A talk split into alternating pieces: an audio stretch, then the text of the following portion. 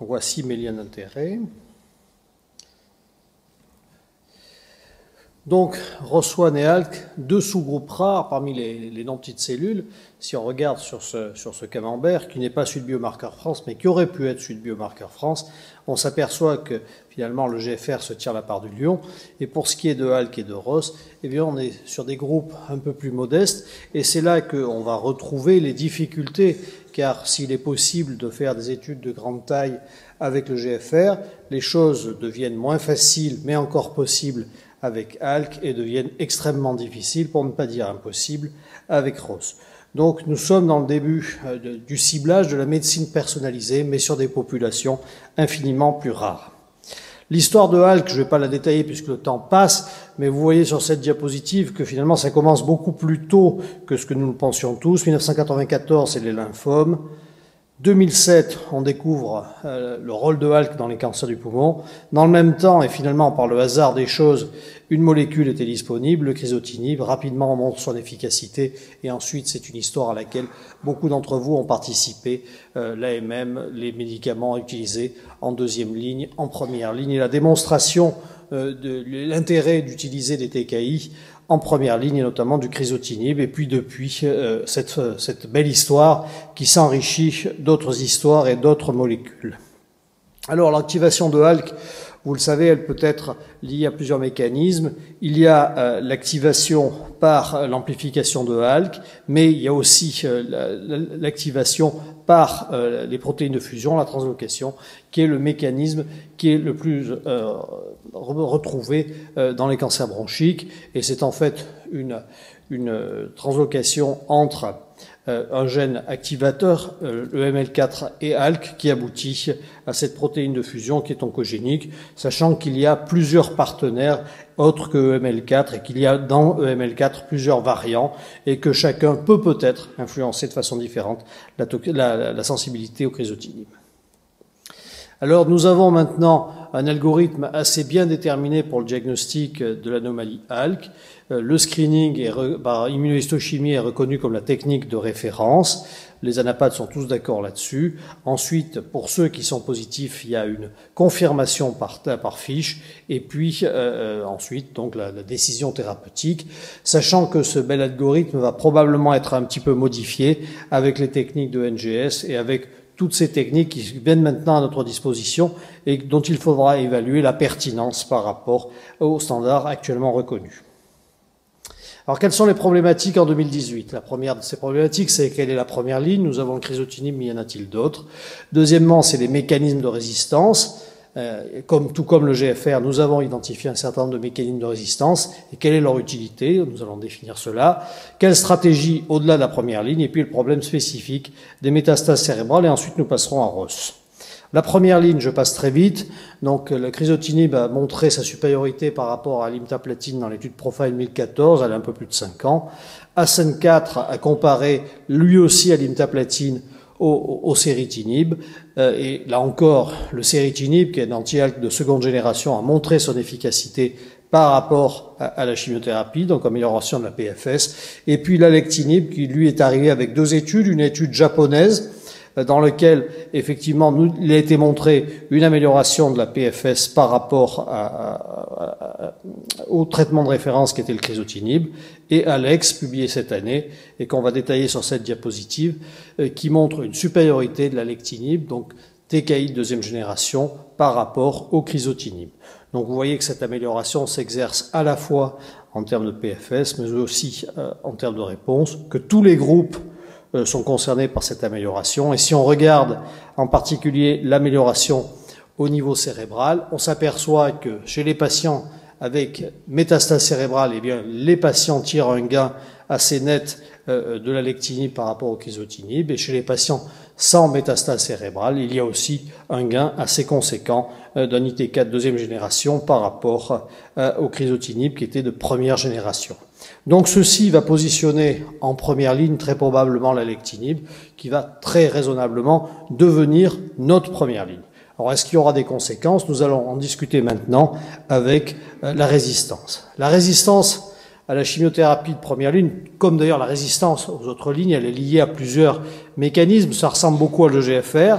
Vous avez les progressions cérébrales ou les oligoprogressions euh, qui sont euh, particulières à prendre en compte de façon séparée. Et puis vous avez la progression multisite. Au-delà de ces progressions cliniques qui sont tout à fait isolables et qui sont euh, traitables euh, chacune d'une manière différente, vous avez derrière cela des mécanismes biologiques euh, qui sont eux-mêmes aussi différents. Vous avez des mécanismes liés à ALK, avec notamment les amplifications de ALK, et puis d'autres mutations de ALK qui sont beaucoup plus nombreuses que pour le GFR. C'est pas uniquement là. Dans le GFR, vous avez la T790. Ici, vous avez toute une kyrielle de mutations.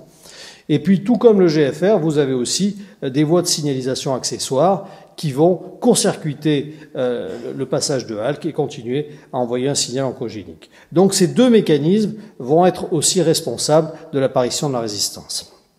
Alors le profil de cette résistance, et notamment les secondes mutations, dépendra, dépendra des molécules qui sont prescrites en première ligne, ou en tout cas des molécules qui ont été prescrites sur la dernière ligne. Et c'est ainsi qu'on voit que le panel est beaucoup plus large avec le chrysotinib qu'avec les molécules de deuxième génération. Et avec les molécules de deuxième génération, on voit apparaître un mode de résistance qui est tout à fait particulier, qui est signalé ici, qui est la résistance 12.02R, qui est un mode de résistance qui, est, euh, qui concerne les TKI de première génération, mais aussi les TKI de seconde génération et qui donc va représenter pour nous un véritable défi thérapeutique car ces malades ne pourront pas être sensibles aux molécules disponibles. donc clairement, plus on utilise des molécules récentes, plus on a un mode de résistance, on va dire, agressif. Sur cette diapositive, vous voyez une sorte j'oserais pas dire d'antibiogramme, en tout cas de TKI-gramme, où en fonction de la résistance, en fonction de la mutation de résistance, vous voyez quelles molécules peuvent être prescrites. Et c'est ainsi que si vous polarisez sur cette 1202R, vous voyez que son profil est assez inquiétant, avec une résistance au chrysotinib, à l'alectinib, au séritinib, et seules deux molécules ont potentiellement un intérêt, euh, le brigatinib et le lorlatinib. Alors, ces mécanismes de résistance, faut-il les rechercher? En clair, faut-il rebiopsier? Eh bien, oui, si vous recherchez une tumeur avec de multiples contingents, notamment, et c'est possible, l'expression d'autres contingents, GFR, KIRAS, etc. Oui, si vous avez à votre disposition la, possibilité de retrouver les mutations dont je viens de vous parler, et notamment si vos analyses NGS et votre laboratoire, votre plateforme a été sensibilisé à ça et que lors d'une demande spécifique, il puisse vous fournir ces résultats. En revanche, si vous avez traité un malade par chrysotinib simplement, vous n'avez pas besoin pour prescrire le d'avoir cela, et un choix simplement probabiliste vous permettra de dire oui, il y a tant de chances que ça marche, etc. Mais ce n'est pas forcément satisfaisant à l'ère de la médecine personnalisée. Si on regarde l'idée de biopsie et de prélever, aujourd'hui la biopsie liquide n'est pas encore totalement en cours, n'est pas encore totalement disponible. Vous avez des publications qui montrent que c'est très prometteur. Une dernière du JCO de la semaine dernière est tout à fait encourageante dans ce, dans ce domaine, mais c'est pas encore aujourd'hui dans notre pratique. Ça va le venir, on l'espère, très rapidement. Pour ce qui est de la biopsie, par contre, eh bien, c'est la technique de référence, mais elle n'est tout comme le GFR, elle n'est pas toujours facile à réaliser, et on peut estimer que sur 100 patients pour lesquels vous avez décidé euh, de faire une biopsie, eh bien, 1 sur 2, soit 50, euh, euh, aura la possibilité d'avoir une biopsie réalisée et du matériel en quantité suffisante pour une analyse moléculaire. Donc la nécessité probablement d'une complémentarité entre la biopsie liquide et la, biopsie tout court. Une fois que vous aurez choisi le, le traitement de la résistance, est-ce que ces traitements vont rendre service? Eh bien, quand vous regardez les résultats de l'étude Clinalc, dans lequel nous avons étudié tous les malades que vous avez inclus dans la TU au chrysotinib, eh bien, on s'aperçoit que l'introduction d'ITK de deuxième génération, après le chrysotinib, entraîne une franche amélioration euh, de la survie. Ici, il ne s'agit pas de survie sans progression, mais de survie globale. Et vous voyez les chiffres de survie euh, que l'on obtient qui sont tout à fait encourageants. Donc clairement, il y a une deuxième possibilité thérapeutique après le traitement de première ligne. Est-ce qu'il y a d'autres possibilités pour l'avenir? Eh bien, d'autres molécules extrêmement prometteuses se présentent. Le brigatinib, dont vous voyez les résultats ici, je n'insiste pas trop parce que le temps passe, mais vous voyez que les taux de réponse, en tout cas la diminution de la tumeur, est extrêmement importante, avec un profil de, tolérance plutôt favorable, un peu difficile la première semaine, avec quelques événements respiratoires, mais ensuite les choses se passent plutôt bien.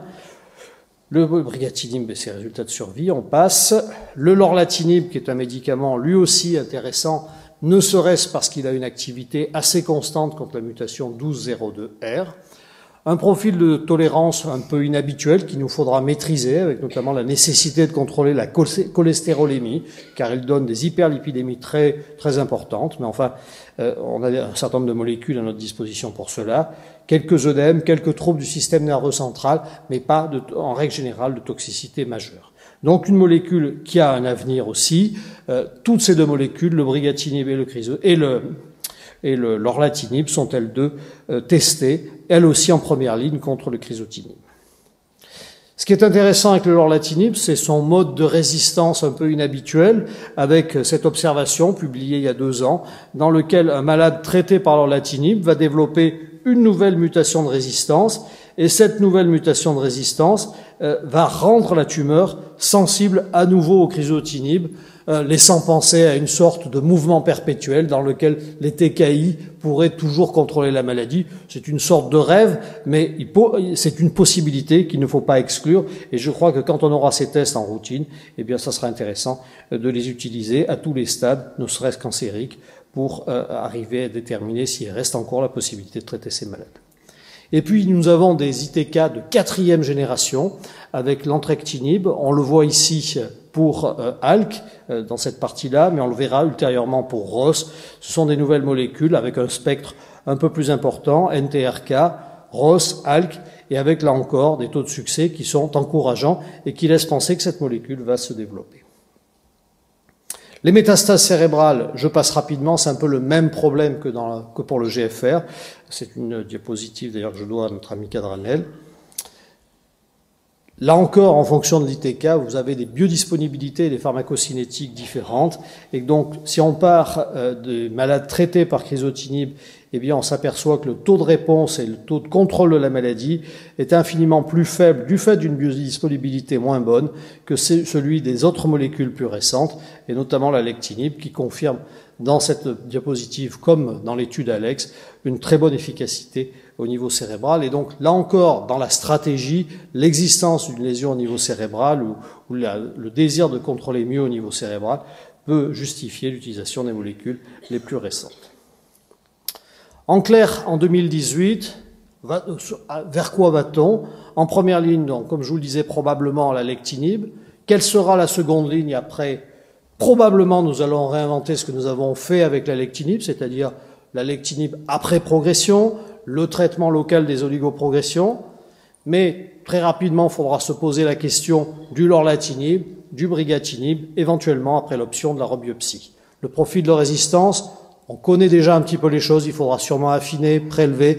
Il y a un certain nombre d'études, notamment l'étude ATALC, qui vont nous aider à rentrer plus intimement dans le profil de résistance pour choisir le traitement. D'autre part, on attend beaucoup des plateformes pour euh, avoir euh, des, des, profils plus raisonnables, plus, disponibles en pratique courante.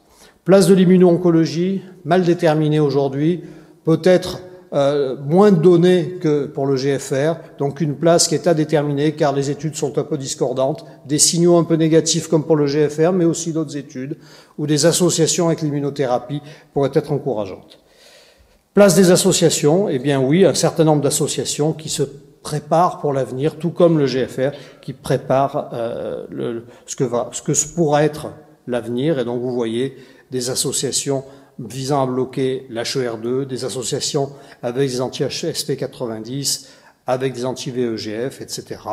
Et donc la possibilité de préparer des combinaisons thérapeutiques pour améliorer à la fois la PFS et la réponse. Passons à Ross puisque j'ai encore un peu de temps.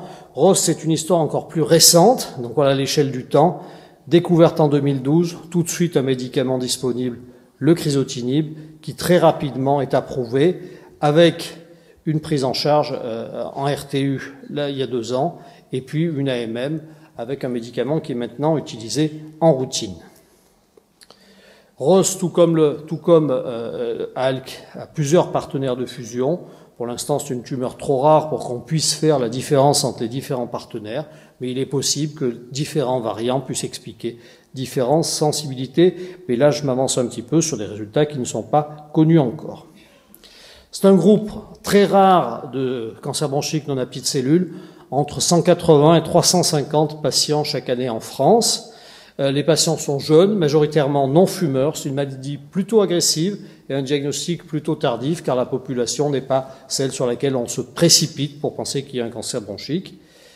La recherche de la translocation se fait en routine et petit à petit, au fur et à mesure des années, et notamment grâce à l'impact du programme Accès, euh, cette recherche a largement augmenté, elle a triplé en l'espace d'un an, et donc actuellement, euh, nous avons, nous augmentons de façon régulière le nombre de patients disponibles euh, pour être traités. Le traitement en lui-même, eh bien, vous voyez les résultats, les taux de réponse sont importants, très importants en fonction des, études. Ces études concernent différentes lignes, différents moments de la maladie. Sur l'étude accès qui vous concerne, nous avons une PFS qui est tout à fait honorable, de 10 mois, qui correspond aux résultats européens de, publiés par Mazière et aux résultats asiatiques. Les taux de réponse sont un peu moins bons. Peut-être nous avions un peu plus de métastases cérébrales, un peu plus de malades de, de lignes tardives que les autres études. Donc clairement, le chrysotinib s'avère comme étant une molécule efficace dans cette population. Il a été enregistré avec une SMR4 en deuxième ligne. Malheureusement, nous n'avons pas pu nous faire entendre des tutelles qui l'ont enregistré avec un SMR5 en première ligne. Il n'en reste pas moins que si on a le choix à faire entre la chimiothérapie ou le chrysotinib en première ligne, personnellement, je choisis le chrysotinib. D'autres molécules sont potentiellement intéressantes. Le lorlatinib, qui est une molécule, là encore, toujours en évaluation, que vous pouvez disposer par l'intermédiaire d'une ATU. Taux de réponse 50%, euh, durée médiane de réponse importante, tout comme le chrysotinib. Ce sont des durées de réponse, des, pro, des survies en progression qui sont plus lentes, plus longues que ce que l'on observe avec le HALC. Et clairement, les gens qui ont une maladie rose et qui sont traités vont vivre plus longtemps que les HALC, lesquels déjà vivent plus longtemps euh, que ces malades, que les malades traités par chimiothérapie. Donc c'est vraiment important à, le noter. Et puis on retrouve aussi l'efficacité de l'entrectinib qui est en évaluation et pour laquelle euh, la, courbe en chute d'eau est extrêmement éloquente. Vous voyez cette courbe euh, publiée au, au, Congrès mondial il y a quelques mois où on a des taux de réponse très très très très importants et donc qui laisse penser que cette molécule, que cette maladie, euh, aura vraiment plusieurs lignes de traitement. Voilà le ciblage de ROS comme on peut le voir et comme ça a été publié l'année dernière. Donc en première ligne, le chrysotinib, au moment de la résistance, eh bien réenvisager les biopsies. On connaît déjà des mutations de résistance, je ne l'ai pas détaillé, mais en fonction de celle-ci, on peut être amené à choisir un certain nombre de molécules. Et vous voyez quelques propositions qui sont évidemment hors AMM, hors de tout référentiel, mais qui nécessite d'être validé par l'intermédiaire euh, d'une RCP moléculaire. Et puis vous avez aussi les progressions locales ou autres qui peuvent être prises en charge par les stratégies telles que l'on a définies dans les autres addictions oncogéniques. Voilà donc pour cette maladie, maladie rare, mais maladie sur laquelle il faut continuer de, faire de la recherche, d'avancer sur les traitements, car c'est tout à fait un modèle de, de, de maladie oncogénique rare, tel que nous allons en découvrir d'autres et tel qu'il faudra euh, en traiter euh, probablement d'autres. Je crois que c'était la dernière diapositive. Je vous remercie.